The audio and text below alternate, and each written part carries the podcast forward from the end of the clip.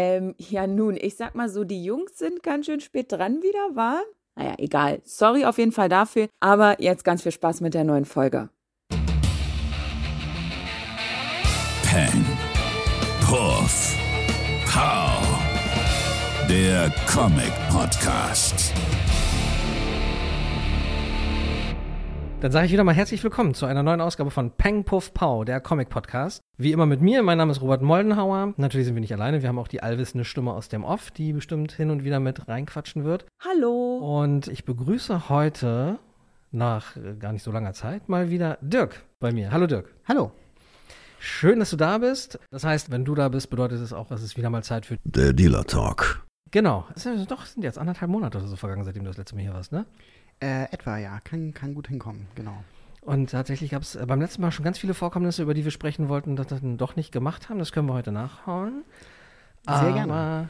das Wichtigste gleich erstmal vorneweg. Sind denn jetzt mittlerweile alle Lieferungen da? Ja, ja, sind sie, genau. Wir Was? hatten, Genau, was war da los? äh, wir hatten genau natürlich mit der äh, Previous-Lieferung vom äh, März Previews, die war zwischendurch einfach nicht angekommen. Mhm. Sie schien irgendwo in Frankfurt angekommen zu sein und dann hat sie keiner mehr gefunden. Das sind ja auch sehr kleine Pakete, habe ich mir sagen lassen. Ja, das ist so eine kleine Palette von mehreren Paketen über 500 Kilo gewesen. Und die wurde einfach so verlegt von der Lufthansa. Und wir dachten uns, okay, und haben da dann, nachdem wir ein, zwei Tage gewartet haben, dann so mehr oder weniger täglich nachgefragt bei unserem Versender, bei Lufthansa. Die haben weitergeschickt. Und wir haben wirklich stark genervt. Wir haben uns wichtige E-Mails von irgendwelchen Zwischenschaltstellen an den Flughäfen rausgesucht, die auch nochmal genervt. Ähm, und mit etwa, ich würde sagen, einer Woche Verspätung haben sie die Lieferung dann in Atlanta in den USA wiedergefunden, weil sie anscheinend doch nie nach Frankfurt sind. Ach so, krass. Okay.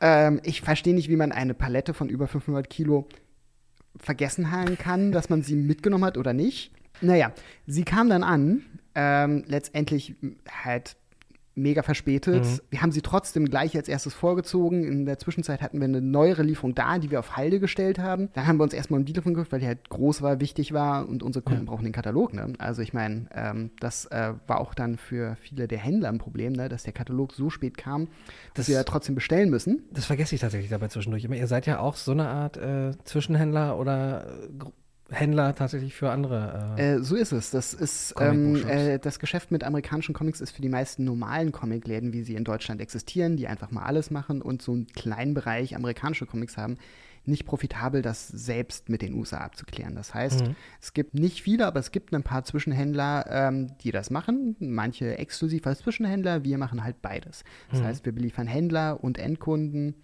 und machen das halt so gut wie möglich. Was hat den Vorteil, dass die Händler selbst sich nicht um den Zoll, nicht um die Lieferküsten und um sonstige Sachen kümmern müssen, sich auch ne, eigentlich nicht um beschädigte Hefte kümmern müssen, weil die Ah. bei uns natürlich letztendlich rausgescreent werden. Im schlimmsten Fall heißt es, dass für die Sachen später kommen, aber sie kommen halt nicht kaputt und sie müssen sie nicht zurückschicken mhm. und sich damit rumklären. Um das Thema auch nochmal aufzugreifen, du bist derjenige, habe ich gehört, der dann auch des Öfteren durch die Gegend läuft und fragt, wer schlechte Laune hat, ne? Und für DC dann, äh, beziehungsweise für Luna dann die Cover zerreißen darf, ne? Ja, ja, genau. Ähm, ich bin der mit der dicksten Haut, sage ich mal. Ähm, äh, das ist so, wenn schöne 1 zu 50 Variant-Cover beschädigt sind, können wir die nicht zurückschicken, weil wir ein internationale Kunde sind, Luftkost, Fracht viel zu hoch. Mhm. Und dann wird gesagt, okay, bitte reiß das Cover ab und schick uns ein Foto. Und ähm, ja, ich bin derjenige, der, der das machen darf. Das ist auch eine. Äh, es ist eine harte Arbeit. Ähm, es ist emotional sehr schwierig gewesen, die ersten Male. Mittlerweile geht's. Was mich noch härter trifft, ist, wenn sie das mal bei einem Hardcover gemacht haben. Das haben wir einmal gehabt, dass wir irgendwie ein Nicht dickes Hardcover Ernst. von Jack Kirby hatten. Und dann wurde gesagt, ja, das ist kaputt, gut, dann bitte zerstört es. Und wir wussten nicht wie. Es ist ein Hardcover. Ja. Wir haben es am Ende zersägt. Das ist hartnäckig. Ihr habt es zersägt. Ja. Ähm, wir haben dann einen Teil der Seiten benutzt, um unseren Aufenthaltsraum ein bisschen zu plakatieren an den Wänden. Hm. Aber das war, glaube ich, mit das Schwerste. Das habe auch nicht ich gemacht, weil ich ähm, mit der Säge mir wahrscheinlich die Hand abgehackt hätte. Aber ja, äh, das passiert mit äh, kaputten Heften. Das kommt immer wieder mal vor, dass die halt Fotos von zerstörten Heften haben wollen. Nicht so häufig zum Glück, weil normalerweise vertrauen die uns und dann fragen sie nach Fotos von den, von den Beschädigungen. Die schicken wir denen und dann sagen sie, okay, ist in Ordnung. Aber bei seltenen Sachen 1 zu 50, 1 zu 100, da wird dann öfter mal nachgefragt. Das kennen wir schon. Krass. Na gut, äh, steigert natürlich auch äh, indirekt an den Wert dieser Hefte natürlich, ne? Naja, es soll Also ja nicht selten der, nicht sein. der, nicht der, nicht natürlich der, die du zerstörst, ist klar, aber. Genau, sie sagen halt natürlich, wenn wir es ersetzen, es soll ja weiterhin 1 zu 50 sein, ähm, dürft ihr nur eins haben, also müsst ihr das andere zerstören. Das ist, es macht auch Sinn. Wenn wir innerhalb Amerikas wären, würden wir all diese Sachen einfach zurückschicken und Ja. fertig. Ähm, das geht halt nicht bei uns. Hm. Krass. Ähm, Machen das noch mehrere in Deutschland oder habt ihr da so eine kleine Alleinstellung mit diesem, also ich, äh, Zwischenhändler? ähm, es gibt mehrere. Ich werde jetzt keine Namen nennen, äh, aber es gibt mehrere. Genau, da gibt es auch immer wieder einen Flux und einen Wechsel. Ähm, dann gibt es äh, mal wieder einen, der aufhört oder Mhm. es, es verschiebt sich mal wieder. Dann gibt es auch Comicläden, die sagen, bisher hatten wir noch keine amerikanischen Comics, aber wir wollen einen kleinen Bereich haben. Das sind dann meistens äh, Bücher, Mangas und so weiter. Ja. Und ähm, die kommen dann auf uns zu, fragen, wie die Konditionen sind und dann handelt man was aus. Okay. Was ich auf jeden Fall festgestellt habe, und da bin ich sehr stolz auf euch, bei DC Comics, wenn man da auf Comic-Shop-Suche geht, findet man, ich, jetzt lehne ich mich ein klein bisschen aus dem Fenster, ich glaube deutschlandweit tatsächlich nur euch. Das finde ich ganz cool. Das ist gut. Finde ich auch gut. Ja? Ich habe es noch nicht ausprobiert. Außerdem ist mein Browser, glaube ich, ähm, biased, nennt man das, glaube ich. Ähm, äh, dadurch, dass ich ja öfters äh, unsere Seite aufmache, schlägt er mir die auch leichter vor, wenn ich äh, Google suchen oder Mhm. sonstige Sachen machen, weil er ja schon merkt, ey, die Seite kennst du, die packe ich ein bisschen weiter nach oben. Dementsprechend müsste ich an einen fremden Rechner gehen, wo das gar nicht so ist, um das auszuprobieren. Ich glaube, da passiert das auch. Deshalb auch nochmal der Tipp an euch. Ihr geht jetzt alle bitte ins Internet, blackdog.de. ähm, einfach immer US-Comics äh, Deutschland googeln und dann immer auf unsere Seite klicken, genau. So, haben wir das auch gemacht. Ähm, ihr könnt mich dann in Comics bezahlen. Äh, kurz nochmal zu den Lieferungen. ja, Ähm, entschuldige bitte. Ja, Wir sind jetzt wieder on top. Ähm, wir haben nach der großen Previous-Lieferung danach eine Woche lang äh, zwei Lieferungen, die angelaufen waren, zusammen abgehandelt und jetzt sind wir wieder pünktlich eine Woche verspätet. Denn das ist das, was wir ja ist. Wir kriegen die Lieferungen, die wir früher Mhm. Dienstags gekriegt haben, jetzt meistens donnerstags, freitags. Das heißt, wir sind immer eine Woche hinterher hinter den amerikanischen Erscheinungsdaten. Das ist für uns das New Normal, das ist in Ordnung. Damit können wir leben, unsere Kunden auch, hoffe ich. Aber wir sind eine Woche verspätet. ja. Und das führt aber auch bei dem Katalog dazu, dass die Händler das natürlich ähm, später kriegen Mhm. und dann wiederum trotzdem pünktlich bestellen müssen. Das ist, ist ein Crunch. Glaube ich. Aber jetzt sind wir momentan quasi wieder Jetzt wieder alles im super. Flow auf Stand. Genau, ich hatte nämlich auch diesen kleinen Hinweis bei euch auf der Seite gesehen. Genau. Versandfächer sind voll. Holt Ja, euch, ja. Und die Abo-Boxen auch. Äh, kommt vorbei, holt euch eure Comics ab. Genau, das haben wir dann, als wir diese eine große Lieferung, die Doppellieferung hinter uns hatten, hatten wir gesagt, okay, jetzt können wir nochmal Bescheid sagen, alles wieder gut. Äh, jetzt mal so ein bisschen Nähkästchenplauderei. Was bedeutet das denn tatsächlich so vom, vom Aufwand für euch? Weil ihr habt ja auch eure normalen Abläufe wahrscheinlich. Ich kriege das ja auch immer mit, wenn ich da mal zu äh, späterer Stunde vorbeikomme. Der eine sitzt am Rechner und dann äh, jemand anders rennt dann immer wie wild durch die Fächer und äh, verteilt die ganzen Hefte in, in die einzelnen Boxen. Wenn da jetzt sowas verspätet kommt oder doppelt oder so, könnte ich mir vorstellen. Also, ähm? Wenn eine Lieferung eine Woche verspätet kommt, das ist ein Problem, weil wir ja theoretisch eine Woche freitreten und dann die nächste Woche mehr zu tun haben. Mhm. Wir konnten es das diesmal ganz gut überspringen, weil wir einfach durch den Sale, den wir letztens hatten, Mhm.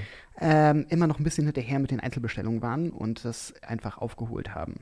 Und ähm, wir haben auch jetzt einen neuen Mitarbeiter, der hier schon ähm, aufgetaucht ist oder so, wenn ich, auf jeden Fall, wenn ich das jetzt höre äh, oder sage.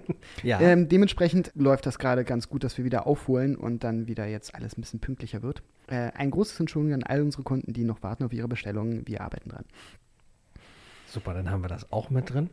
Aber ich glaube, das, ich glaube, man kann euch mittlerweile verzeihen, glaube ich, nach all den Jahren, oder? Also wenn man, es liegt ja nicht an euch. Das müssen wir ja auch nochmal festhalten. Ne? Es ist, Naja. ihr seid ja das letzte Glied in der Kette, das. Ja, also bei den Verspätungen von Lieferungen liegt es nicht an uns, ne? Und dann müssen wir halt gucken, dass wir die Zeit, die wir frei haben, in Anführungszeichen, sinnvoll nutzen und dann haben wir einfach auch Dinge zu tun gehabt. Ähm, aber natürlich ist dann so ein Crunch, wenn man halt mehrere Lieferungen hat oder eine Ja. riesengroße Lieferung hat.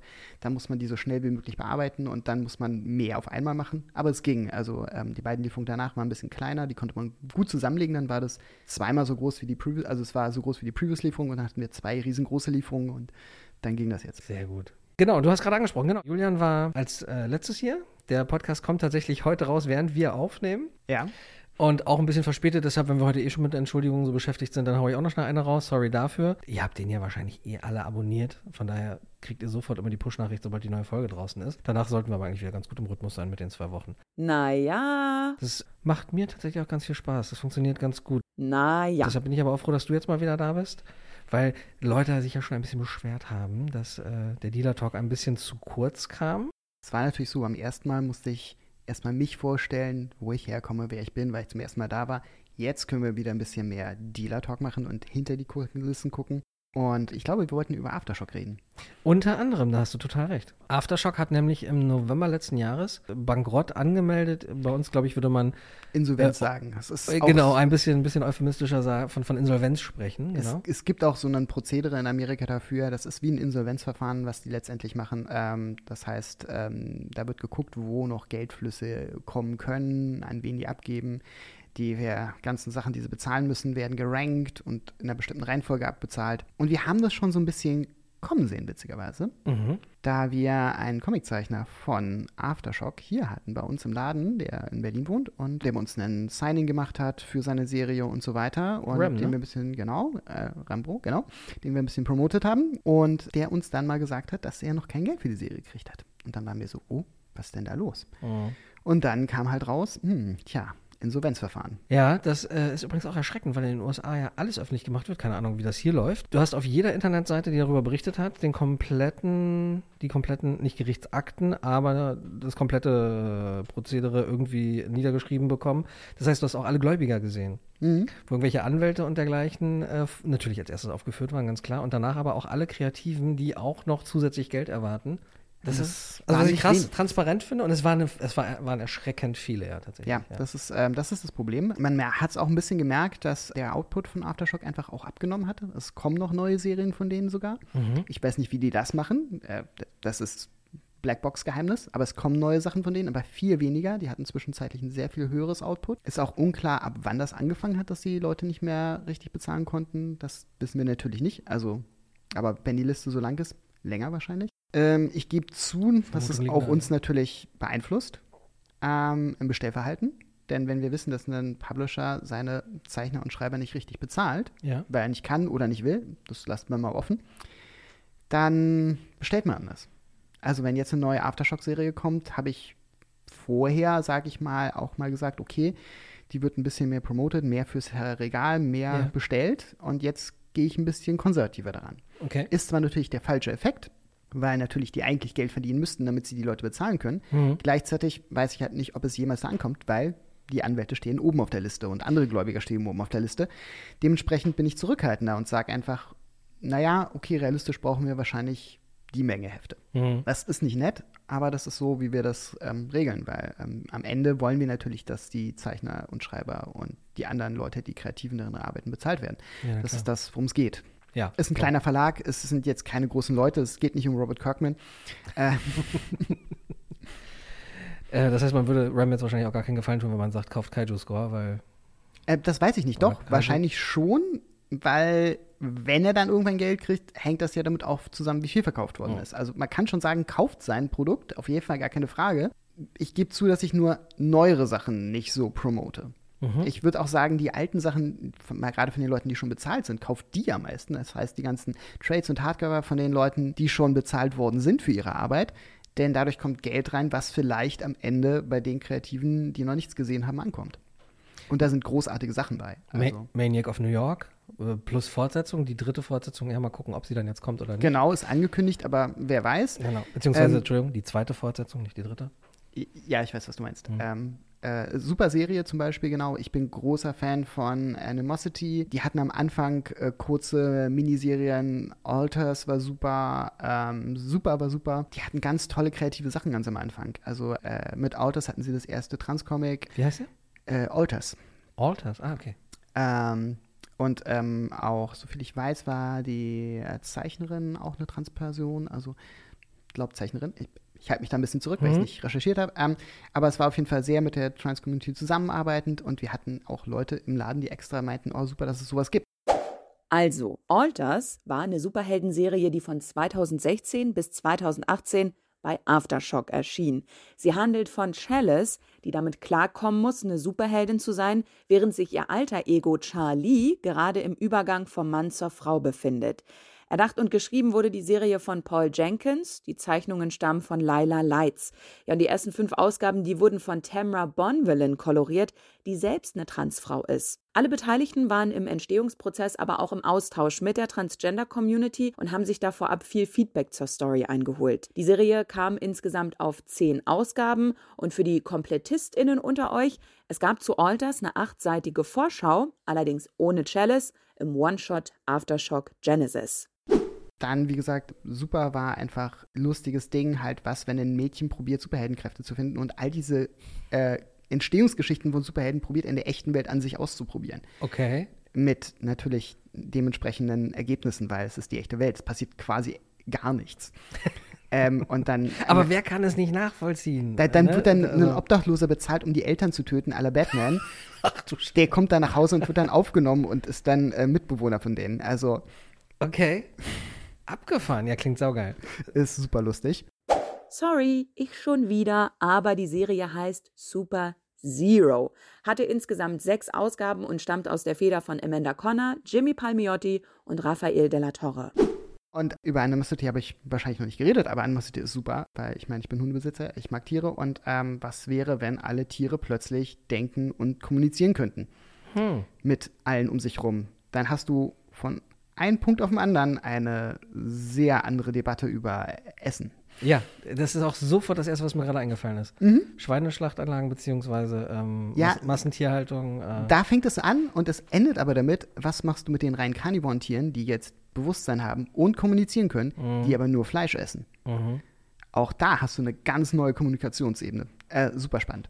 Und das Ganze natürlich in eine Art Endzeitstimmung eingebaut, weil natürlich die Welt erstmal untergeht. Natürlich. Ähm, sehr spannende Sachen auf jeden Fall. Also Aftershock ist ein sehr spannender Verlag gewesen, ist es immer noch. Ich hoffe, dass der sich irgendwie aufrappelt, weil großartige Sachen daraus gekommen sind. In der Tat, und die sind ja auch noch nicht so alt. Ich, keine, sind, ne, ah, ich weiß es nicht. zehn, zehn, maximal elf Jahre, Maximal zehn Jahre, würde ich auch so. sagen. Aftershock Comics wurde im April 2015 gegründet. Genau. Drücken wir die Daumen auf jeden Fall, dass sie sich äh, wieder aufrappeln können.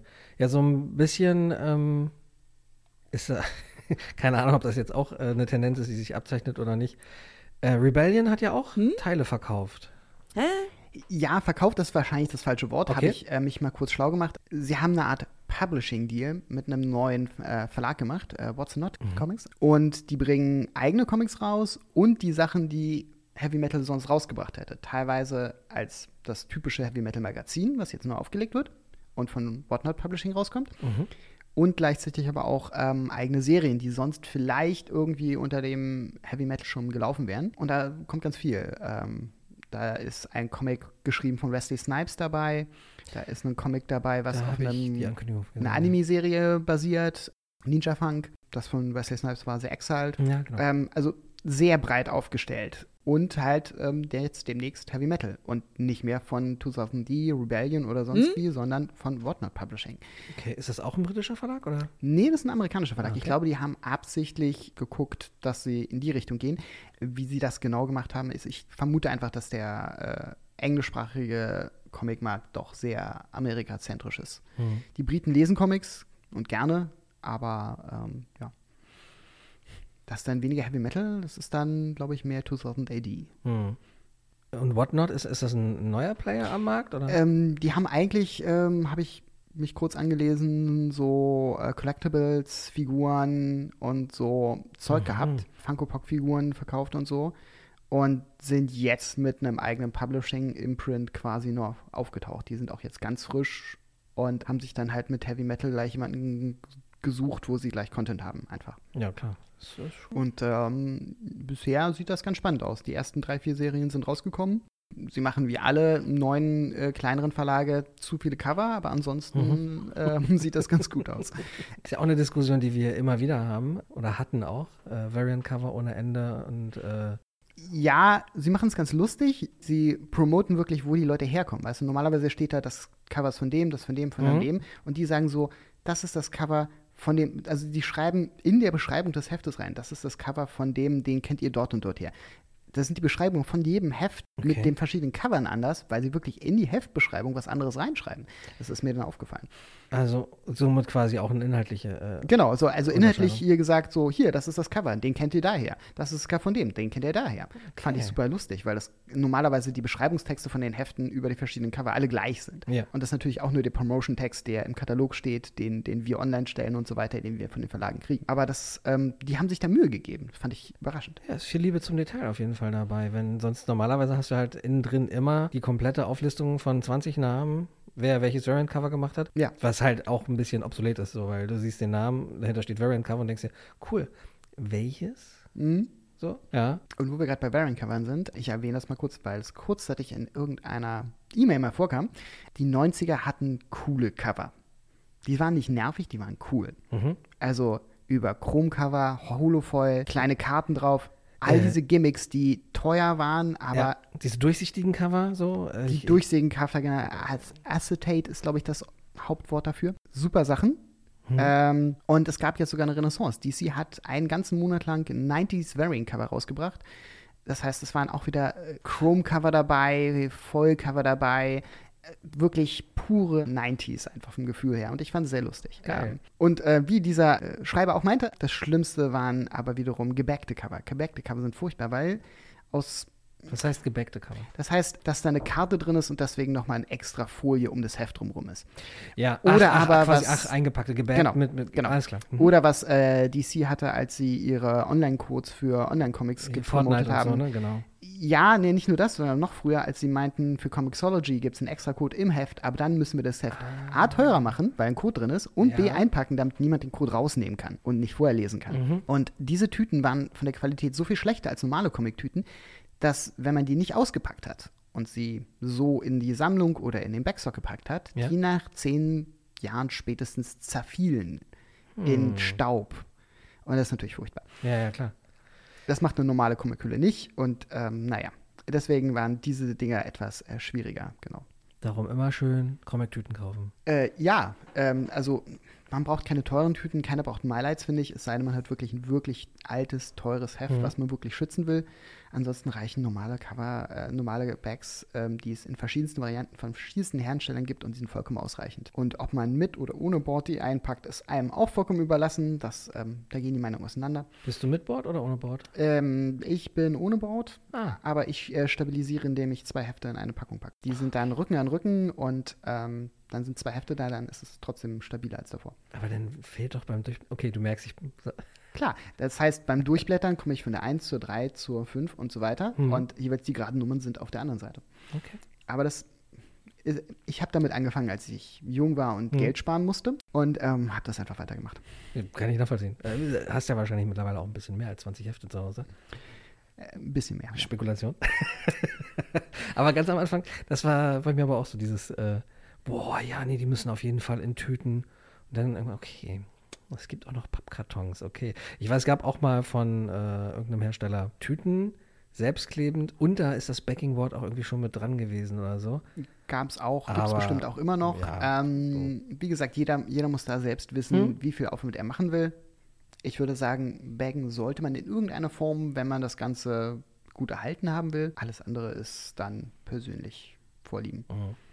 Ich bin mehr Leser als Sammler. Ich ähm, werde meine Hefte wahrscheinlich nie groß verkaufen oder so. Da gibt es nie irgendwie, dass ich mal gucke, was viel wert ist, sondern das ähm, muss nur gut überstehen und dann kann man irgendwann in langer, langer Zukunft äh, gucken, was man damit macht. Aber ja. Ja, das ist also für mich auch eher so die Notfallrente. Wenn's, wenn es wirklich nicht mehr reichen sollte. Aber in erster Linie geht es um den Inhalt. Ich glaube selbst dann nicht. Also äh, ich glaube, ich würde eher gucken, also ähm, ich habe jetzt keine eigenen Kinder, aber ich habe einen Neffen, Mhm. ob der Interesse hat irgendwann, obwohl der dann schon wieder zu alt sein wird. Das heißt, dann geht es vielleicht um, was ist das dann? Was auch immer die Kinder eines Neffen sind. Oder ob ich irgendwelche anderen Jugendlichen in meinem äh, Bekanntenkreis haben werde, wenn ich mal so alt bin, dass ich mir denke, jetzt muss ich meine Comics loswerden. Mhm. Ähm, die werden verschenkt werden, das weiß ich jetzt schon. Okay. Die werden nicht verkauft werden. Ich habe da auch nicht viel, was wirklich irgendwie großartig viel wert ist. Da sind keine großen Wertanlagen drin.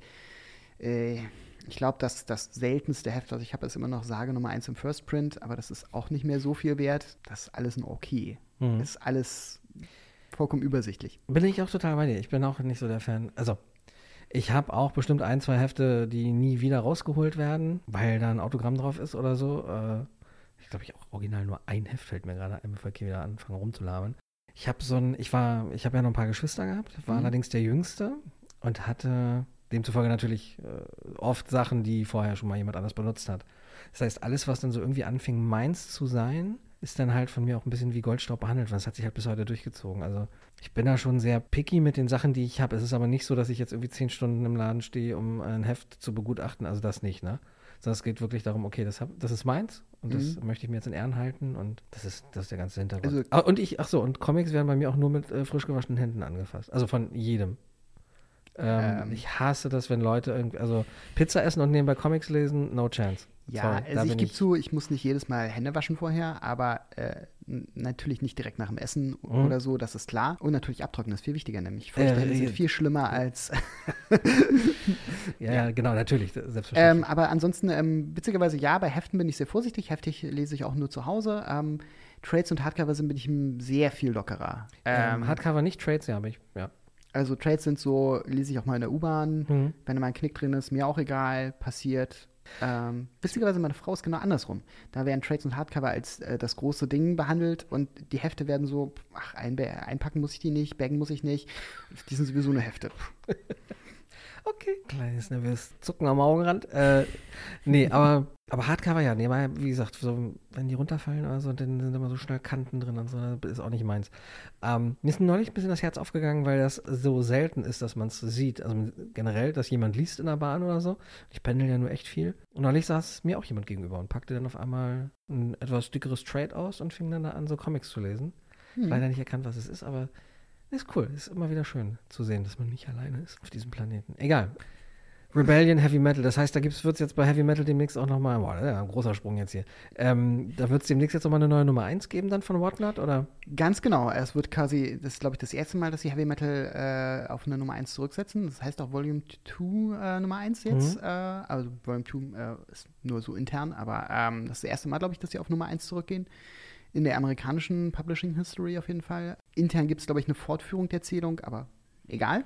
Das, Das- heißt, es gibt eine komplett neue Nummer 1. Ich weiß auch noch nicht, ich habe es noch nicht gesehen, ob das dann das alte Heavy Metal Format sein wird oder auch ob mein- jetzt ja. ein Heftformat sein wird. Es wird sicherlich ein dickeres Heft sein, aber von dem Format müssen wir sehen, wenn es Mhm. rauskommt. Äh, weiß ich nicht. Ähm, Es ist natürlich äh, bisher ein Magazinformat gewesen. Hat ja aber auch größtenteils franco-belgische Zeichner gehabt. Auch da weiß ich jetzt noch nicht genau. Ich weiß, dass da neue Sachen drin sind, aber ich werde drauf warten. Ich bin genauso gespannt, was drin sein wird. Haben wir schon ein Veröffentlichungsdatum? Äh, ja, aber ich habe es nicht im Kopf und ich habe auch nicht nachgeguckt. Ähm, ich vermute irgendwas jetzt äh, Ende März, Anfang April, aber ich bin mir nicht sicher. Das ähm, kann hier ergänzt werden. Na, aber gerne doch. Die erste Ausgabe, die sollte eigentlich bereits am 22. Februar erscheinen. Glück gehabt, war Jungs. Der neue Termin ist aktuell der 30. August. Dankeschön.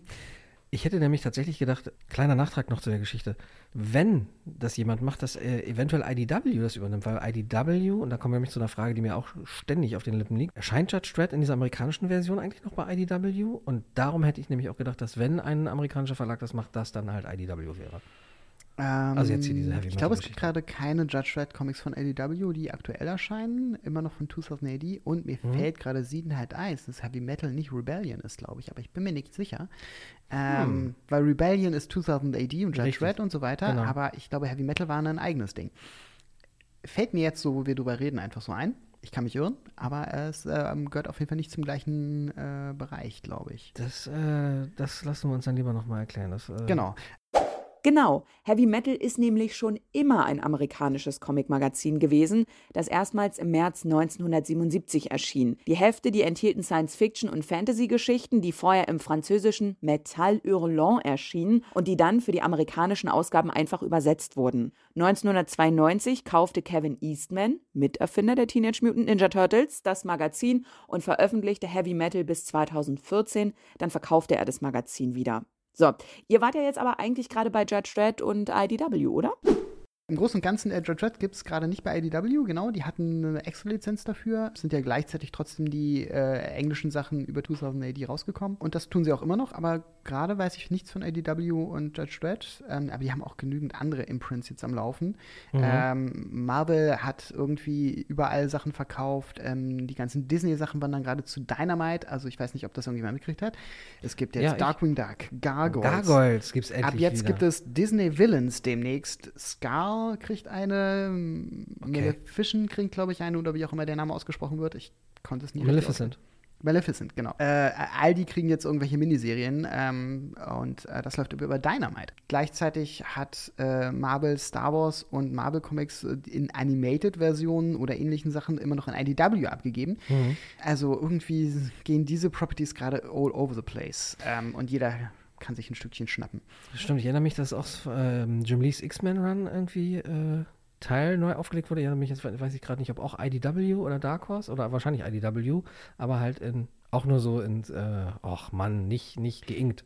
Du meinst eine Gallery Edition. Äh, wahrscheinlich meine ich Das die. liegt aber daran, äh, IDW sind die, die allgemein die Gallery Editions rausbringen. Okay. Gallery Editions sind, kurze Erklärung, großformatige Hardcover, die die Zeichnungen im Originalformat, in dem sie gezeichnet worden sind, abdrucken. Ungeinkt, ungecolored, einfach nur die Zeichnungen eingescannt und dann meistens für bestimmte Zeichner, entweder ganze Runs oder also mit Spotlight auf bestimmte Zeichner. Mhm. Und ähm, da gibt es eine Gallery Edition auch von Jim Lee, von seinen ersten X-Men-Heften, genau. Und äh, irgendwie macht nur IDW die. Ich glaube, DC hat mal selbst probiert, Gallery Editions rauszubringen, aber da gab es nur so eine Handvoll oder ein Dutzend und dann haben sie es wieder gelassen. Äh, weil hohe Produktionskosten und das lohnt sich nicht für jeden. Aber die IDW macht da sehr gute Sachen, auch wenn dann nicht so viel rauskommt in letzter Zeit, aber es kommt immer wieder mal eine. Und es sind wunderschöne Dinge. Also wenn man einen Lieblingszeichner hat, sollte man eine Gallery Edition haben. Man guckt da selten rein, aber die sind grandios schön. Ist, Also, dann, ist dann dieses, ne, Coffee Table genau. Book, wie man so Also schön sagt. ich glaube, ich habe auch nur zwei zu Hause, aber ähm, die sind halt echt schick. Von wem, wenn ich neugierig sein darf? Oder? ähm, das eine ist von Jim Lee. Also die Vermutung lag jetzt übrigens Genau, das ist lang da. Ne? Ich bin ein 90er-Kind. Ähm, und das andere ist Mike Deodato Jr., von dem ich großer Fan bin, Oh. der für mich einfach einen wahnsinnig interessanten Seitenaufbau entwickelt hat. Er hat sich entwickelt von einem, ja, ich sage mal, normalen Zeichner der 90er mit gutem Auge. Und dann hat er angefangen, immer wieder die Seite zu durchbrechen und Dinge zu machen, die ganz anders sind.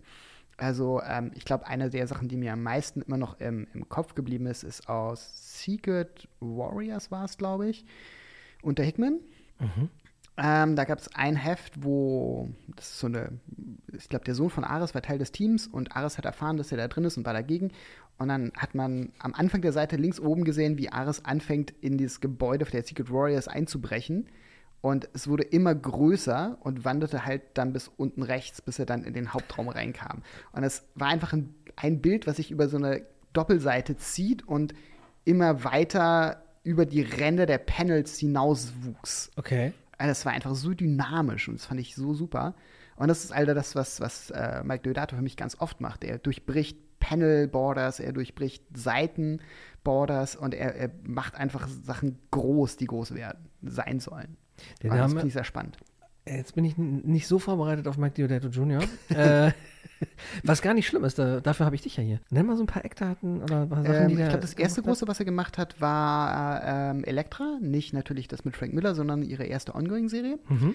Da hat er sich so sehr lange seine Spuren verdient. Ähm, dann hat er, uh, äh, Namor hat er, glaube ich, auch gemacht, oder? Submariner? Kann möglich, er hat bei Marvel wahnsinnig viel gemacht, also sehr viel bei Marvel quer durch. Ähm, ich könnte nicht alles aufzählen.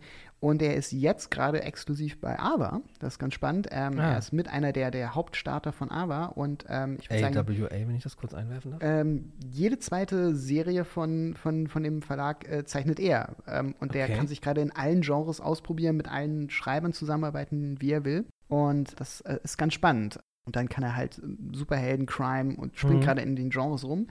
Aber er ist da einer der federführenden äh, Zeichner auf jeden Fall bei dem Verlag. Und ähm, das ist auch sehr spannend. Da sind sehr gute Sachen bei. Und er hat einen interessanten Stil. Er hat mittlerweile ist ein bisschen mehr in den Noir-Bereich gegangen, ähm, macht sehr viel mit dunklen Schatten. Und, aber der ist immer noch sehr spannend. Also für, jedes, für jede Geschichte macht er ein bisschen anderen Seitenaufbau. Ist Mike Diodato Jr. auch einer, der selber inkt oder hat er irgendwie auch da einen festen Inker? dem zusammenarbeitet? Oder ist das, das, weiß ich gerade gar nicht, gebe ich zu. Ich weiß nicht, ob er es selbst macht oder ob er jemanden hat. Also es sieht immer gleich aus, also entweder hat er den gleichen oder er macht selbst. Ähm, er hat ganz lange immer mit dem gleichen Koloristen zusammengearbeitet Mhm. und ich glaube, das tut er auch immer noch. das war auch eigentlich das, was ich meinte. Nicht das Inken, sondern das Kolorieren. Koloristen sind super wichtig. Ja, ja, ich weiß. Und äh, Eventuell in den letzten Folgen ja mehr als einmal hier aufgekommen jetzt. genau, also ähm, äh, die werden oft vergessen, aber es ist, ähm, also manche Koloristen sehe ich sehr gerne und erkenne ich auch. Ähm, es gab eine Phase, wo ähm, manche Koloristen quasi so, alle meine Lieblingszeichner von dem gleichen Koloristen äh, koloriert worden sind und ich das dann gemerkt habe einfach. Es Zum Beispiel? Äh, ich glaube, es war Laura Martin, die ähm, in mit, Anfang 2000er, mit 2000 bei CrossGen ganz viel koloriert hat. Und die fand ich sehr spannend vom, vom Thema her, der ganze Verlag. Und ähm, man hat dieses Coloring eigentlich erkannt. Das war eine der ersten, die digital koloriert hat, die viel mit, mit, mit Effekten auch gearbeitet hat. Und es war, war sehr spannend, wie die das gemacht hat. Und das erkennt man dann mal ganz gut. Jetzt gerade bin ich nicht so firm, welcher Kolorist was macht, aber ähm, genau, also es war, war ein spannendes Ding, genau. Du meintest ja gerade, Mike Diodato Jr. springt gerade so schön in den äh, Genres hin und her. Das ist äh, eine schöne Überleitung, nämlich auch zu unserem. Comic of the Month. Genau, ist nämlich dieses Mal Something Epic Genau. von, ähm, ich, ich spreche es jetzt mal schön deutsch aus, Simon Kudranski, der wahrscheinlich Szymon Kudranski ausgesprochen wird. Ich, ähm, Ich bin nicht gut, ich weiß nur, dass er äh, aus Polen kommt. mhm. Äh, dementsprechend, ähm, wenn jemand weiß, wie man diesen Namen richtig ausspricht, ich weiß es nicht. Und hat auch so eine Once-in-a-Lifetime-Story, wie er zu dem Zeichner geworden ist, der er jetzt ist, oder? Mhm. Ähm, also was ich gehört oder gelesen hatte, war das erste, was er hatte, war 30 Days of Night. Und da wurde er auch wirklich so hier Probezeichnung irgendwie abgegeben und dann hat der Schreiber gesagt, hier, ähm, mach mal was. Ähm, ich glaube, der hat auch verschiedene Zeichnungen gehabt. Der 30 Days of Night hat ja verschiedene Miniserien gehabt, immer wieder. Und dann hat er ein Story gehabt und dann kam Trockene Fageln zu ihm. Und ah, okay. ich glaube, ab der 200 hat er von Spawn mehrere Hefte gemacht, also wirklich eine lange Zeit. Und ähm, das war auch ein stilistischer Bruch so ein bisschen, weil es nicht so der Standard 90er-Jahres-Stil bei denen Mhm. hat. Er, er war sehr viel dunkler, sehr viel, ja, einfach, einfach nicht so flashig. Nee, nee, auch mehr so in diese Gemäldeartige, ne? So, also mehr so in Richtung Gabriel del, äh, oder Gabriel Del Lotto Mhm. und weniger 90er Jahre Photoshop, äh, futuristisch, wie auch immer. Ja. Genau. Und ähm, aber das lief sehr, sehr lang und sehr gut. Und ich hatte auch das Gefühl, dass das ein bisschen die Stories beeinflusst hat. Diese etwas dunkle Art der Zeichnungen haben auch ein bisschen mehr zu, ja, ich sag mal, mehr Noir-Themen oder Mhm. mehr psychologischen Themen geführt. Und das hat Spawn, glaube ich, damals auch ganz gut getan, der jetzt sowieso eine neue Renaissance hat, weil er mit der 300 äh, einen Rekord gebracht hat als äh, langlaufendste Independent Comic-Serie. Ach krass. Hat Archie überholt. Archie vorne. auch nicht schlecht. Und immer noch ähm, laufen. Mhm. Liest du Spawn? Äh, nein. Okay. Nein. Ähm, ich habe ähm, den Film damals gesehen, der war sehr unterhaltsam. Mhm. Nicht gut, aber unterhaltsam. Mhm. Genau, und jetzt zurück aber zu seinem äh, neuesten Werk. Mir ist gestern bei der Recherche ein bisschen aufgefallen, der war schon mal mit A Town Called Terror äh, Comic of the Month. Mhm, mhm. Ist uns aber irgendwie äh, runtergefallen damals. Äh, genau, Something Epic. Das Cover ist, äh, keine Ahnung, der eine Typi sieht so ein bisschen aus wie äh, Black Panther, also von der Pose her halt irgendwie so ein bisschen. Äh, dann haben wir da, was haben wir auf dem Cover? Einen Vogel mit einer Laserkanone raufgeschnürt, sieht aber auch ein bisschen nach Disney eher aus, genauso wie die Prinzessin unten links. Also auf dem Cover ist alles. Äh, ja, also ich, ähm, ich habe natürlich nicht noch nichts drin gesehen, ähm, aber von der Erklärung, von der Story geht es darum, dass äh, das in der Welt spielt, wo alles, was du dir vorstellst, real werden kann. Dementsprechend ist, ähm, Hm. hat wahrscheinlich so den Ready Player One Touch, äh, Mhm. dass äh, alles möglich ist und damit einen Genre-Mischmasch äh, aller Feinsten herkommt. Und äh, ich bin ganz gespannt und freue mich schon drauf, weil halt, ja, ich mag es, wenn, wenn, wenn Genres vermischt werden, wenn, wenn sehr viel gemixt wird und Dinge aufeinandertreffen, die eigentlich so nicht zusammengehören. Mhm. Und wenn das was komplett Neues ergibt. Und ähm, äh, der Titel verspricht etwas Episches, ne? ähm, und äh, bin ich dafür zu haben. Also äh, finde ich sehr spannend. Ich hoffe, wir werden nicht enttäuscht. Das war, wann, wann, wann, warte mal, wenn man das jetzt Comic of the Month ist, äh, kommt dann raus im. Im Mai, äh, genau. Und äh, ganz spannend, er schreibt, zeichnet und koloriert selbst, soviel ich weiß. Kolorieren bin ich mir gerade nicht sicher, aber er beschreibt, zeichnet auf jeden Fall selbst. Das ist immer ganz spannend, wenn die Zeichner auch mitschreiben. Das kann richtig gut werden, das kann Mhm. auch nicht so gut werden, aber ich bin gespannt auf jeden Fall. Also ich finde es immer gut, wenn einem äh, Zeichner eine eigene Stimme gegeben wird. Äh, da fällt mir immer hier Batman White Knight ein, äh, Sean Sean, Murphy. Murphy. genau. Grandios.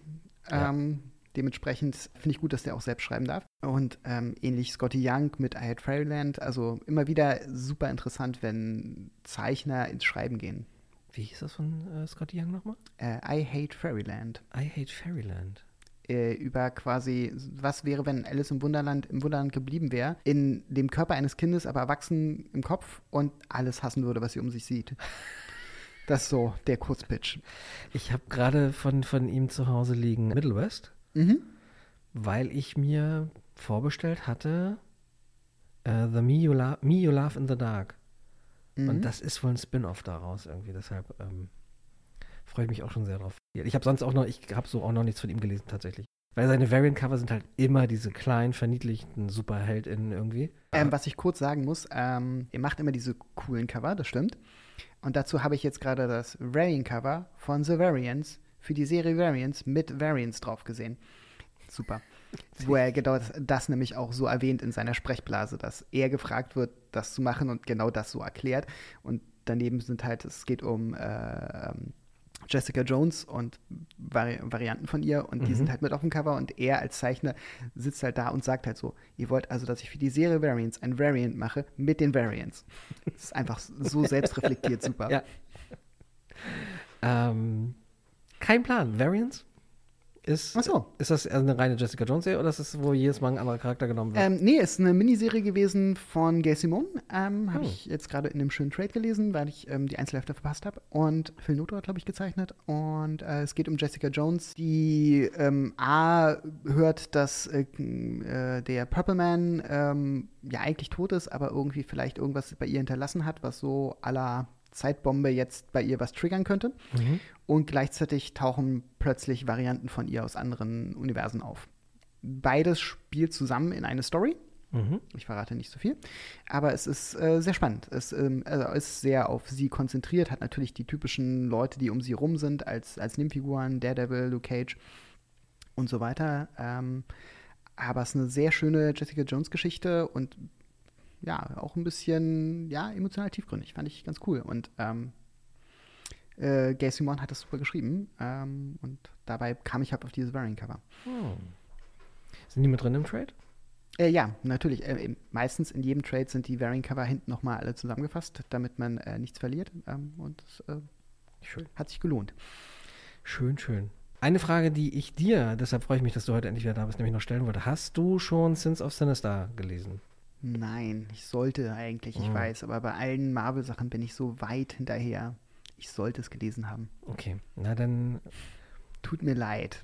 ne, ist okay. äh, nee, aber dann können wir da ja beim nächsten Mal gerne drüber sprechen. Vielleicht hast du es ja dann aufgeholt, weil dann ist, sind wir, glaube ich, auch schon durch. Sehr ne? wahrscheinlich. Ich werde demnächst bei Marvel weit nachholen müssen. Ich hänge nämlich jetzt noch vor Avengers, X-Men, Eternals. Das ist Ah. das letzte Event gewesen. Das, ja, okay, das, das heißt, ich werde irgendwann anfangen, von dort bis jetzt einmal so durchzulesen. ja, du hast sechs Wochen Zeit, würde ich sagen, ne? So ähnlich, genau. Nein, aber äh, Da ist ja Ostern dazwischen. Stimmt, so. So ein paar Feiertage, da kann man dann auch, da muss man auch nicht irgendwie Familie besuchen oder so. Nee, aber da würde ich mich gerne mit dir dann drüber unterhalten. Ich, du, ich habe auch erst Sins of Sinister gelesen. Es gibt ähm, Storm and the Out, jetzt, ne? Storm and the Brotherhood, Nightcrawlers und das dritte war äh, äh, äh, Immoral X-Men, genau. Immoral X-Men, genau. Und dann äh, abschließend mit Sins of Sinister Dominion, glaube ich, ist. Genau. Ne? Das ist, ne, wir reden dann, wenn du es gelesen hast. So. Ja. Immer diese spannenden Events, die Ja. so sowas machen wie ein Heft, drei Miniserien und ein Heft. Mhm. Ja, dieses, ne, das, äh, dass die X-Men nochmal ein eigenes Universum sind innerhalb des Marvel-Universums, ähm, Ja. macht macht's auch nicht einfacher einfach. Ja. Nee, die anderen spielen zwar auch mit, aber die machen schon ihr eigenes Ding. Mhm. Ähm, dafür machen gerade die Avengers einen ganz klassischen Crossover mit Avengers und Avengers Forever, so ganz klassisch, so große Abschlussgeschichte von Jason Aaron äh, und wirklich so Teil 1 hier, Teil 2 da, immer schön abwechselnd. Und dann ist, ah ja, stimmt, weil Avengers geht jetzt zu Ende, das wird ja Genau. dann von Jet McKay übernommen, ne? Genau, neuen soweit Nummer ich das richtige äh, in Erinnerung habe, genau. Äh, auf jeden Fall Jason Aarons großer Abschluss und ähm, dann macht er einen ganz klassischen Crossover. Finde ich irgendwie ein bisschen altbacken, aber schön. Ja, ist auch leserfreundlich, ne? Hm? Sammler- und leserfreundlich, sag Äh, ich. ja, du musst nichts anderes kaufen, keine zusätzlichen Sachen. Man muss dazu sagen, dass bei X-Men immerhin sie in der Zeit drei laufende Serien von X-Men unterbrechen, eigentlich fast alles außer der Hauptserie unterbrechen und pausieren, Mhm. bis der Sins of Sinister Event vorbei ist. Ah, gut. Das erklärt, warum Immortal äh, X-Men 10 so lange her ist. Alles klar. Genau, Immortal X-Men ist eine Sache, X-Men Red und auch ein paar andere, Hm. die einfach sagen, okay, wir machen einfach Pause, während das läuft und dann machen wir weiter. Sehr gut. Mir ist gerade noch was eingefallen zu Simon übrigens. Ähm, Hm. Fallen Angels hat er gemacht. Kann das sein? Das kann gut sein, stimmt, Das war auch gut gezeichnet. Punkt. Ich sollte nicht so viel Negatives über Dinge sagen. Ähm, äh, ich sag Ja, mal, okay. inhaltlich ähm, war es redundant ist das falsche Wort, aber es, äh, es hat nicht viel gebracht, außer als Einleitung für ähm, dann Hellions und Psylocke zu sein. Mhm. Man hätte es nicht gebraucht, sage ich mal. Wo wir hier gerade bei Marvel sind, ähm, aktuell läuft ja hier dieses Captain Marvel X-Men Crossover, Revenge of the Brood und Lord of the Brood. Mhm. Ich habe nur, Sek also es scheint relativ gut angenommen worden zu sein. Es gibt vom 46, Ausgabe 46, Captain Marvel, Ausgabe 46, jetzt irgendwie nur noch das Second Printing bei euch. Äh, ja, wir werden noch, ähm, wir haben ein paar beschädigte Hefte, die wir demnächst anbieten können. Ähm, aber ja, das ähm, liegt daran, dass wir mehr X-Men-Leser als Captain Marvel-Leser haben. Ähm, leider, weil Captain Marvel ist super. Ich hörte davon letztens. Aber es ist so, ähm, dass man das nicht so genau wusste, dass es so eine Art Crossover ist. Es ist auch kein Mhm. echter Crossover, es ist so wie zwei Seiten vom gleichen Schlachtfeld zu sehen. Mhm. Ähm, also es ergänzt sich. Äh, man kann, glaube ich, beides auch getrennt lesen. Ich kann es nicht empfehlen, aber man kann. ähm, und es war so, dass die Captain Marvel-Story viel früher angefangen hat. Das heißt, bis die dann angekündigt haben, dass die X-Men da mitmachen, mussten jetzt alle ganz schnell sich die, die Hefte von Captain Marvel nachkaufen, Mhm. die da beide Seiten haben wollten. Und ähm, das führte zu so einem kurzen Engpass jetzt, genau. Und deswegen gibt es jetzt einen Second Printing und ähm, dann ist es natürlich doof, wenn man noch Hefte nachbestellt hat und die dann nicht im guten Zustand kommen. Aber Mhm. so ist es halt. Aber wer nur die Geschichte möchte, dafür ist es ein bisschen günstiger, ist auch cool. Ich glaube, um das noch schnell nachzureichen, ich glaube nämlich in Captain Marvel 44, glaube ich, fing das so langsam an. Genau, Ähm, also sie hatte dann also- den Story Arc, dass sie, dass sie losfliegt halt, um sich um die Brood zu kümmern. Und Mhm. die Brood ist ja doch äh, mit den X-Men stark äh, immer verbändelt und hat auch ein paar der X-Men mitgenommen. Das, die spielen ganz oft äh, Gaststars bei Captain Marvel. Ah, okay. Und da ist sie mit so einem Team an, an X-Men halt da los. Und irgendwie drei Ausgaben später hieß es, ach ja, nebenbei, jetzt kommen die X-Men auch noch nach, die anderen auch noch nach. Und ähm, äh, jetzt gibt es Connecting Covers. Und alle waren plötzlich so, wie, wie Connecting Covers? Das ist dann doch ein echtes Crossover oder was? Sieht auf jeden Fall cool aus. Ich bin, äh, ich bin echt gespannt. Wir haben ein paar große Captain Marvel-Fans bei uns, die da sehr froh drüber sind. Ja, ich glaube, äh, Julian ist, äh, war, war ja letztens hier und äh, das war ganz schön, so ein bisschen diese Dynamik, äh, ne, dass der Captain Marvel-Fan und der X-Men-Fan dann Ja, ja. sich gegenseitig ihre Welten. Ähm, Da trifft man sich. Äh, wenn er Fragen hat, kommt er auch zu mir und ich äh, Mhm. habe ihm da schon geholfen. sehr gut.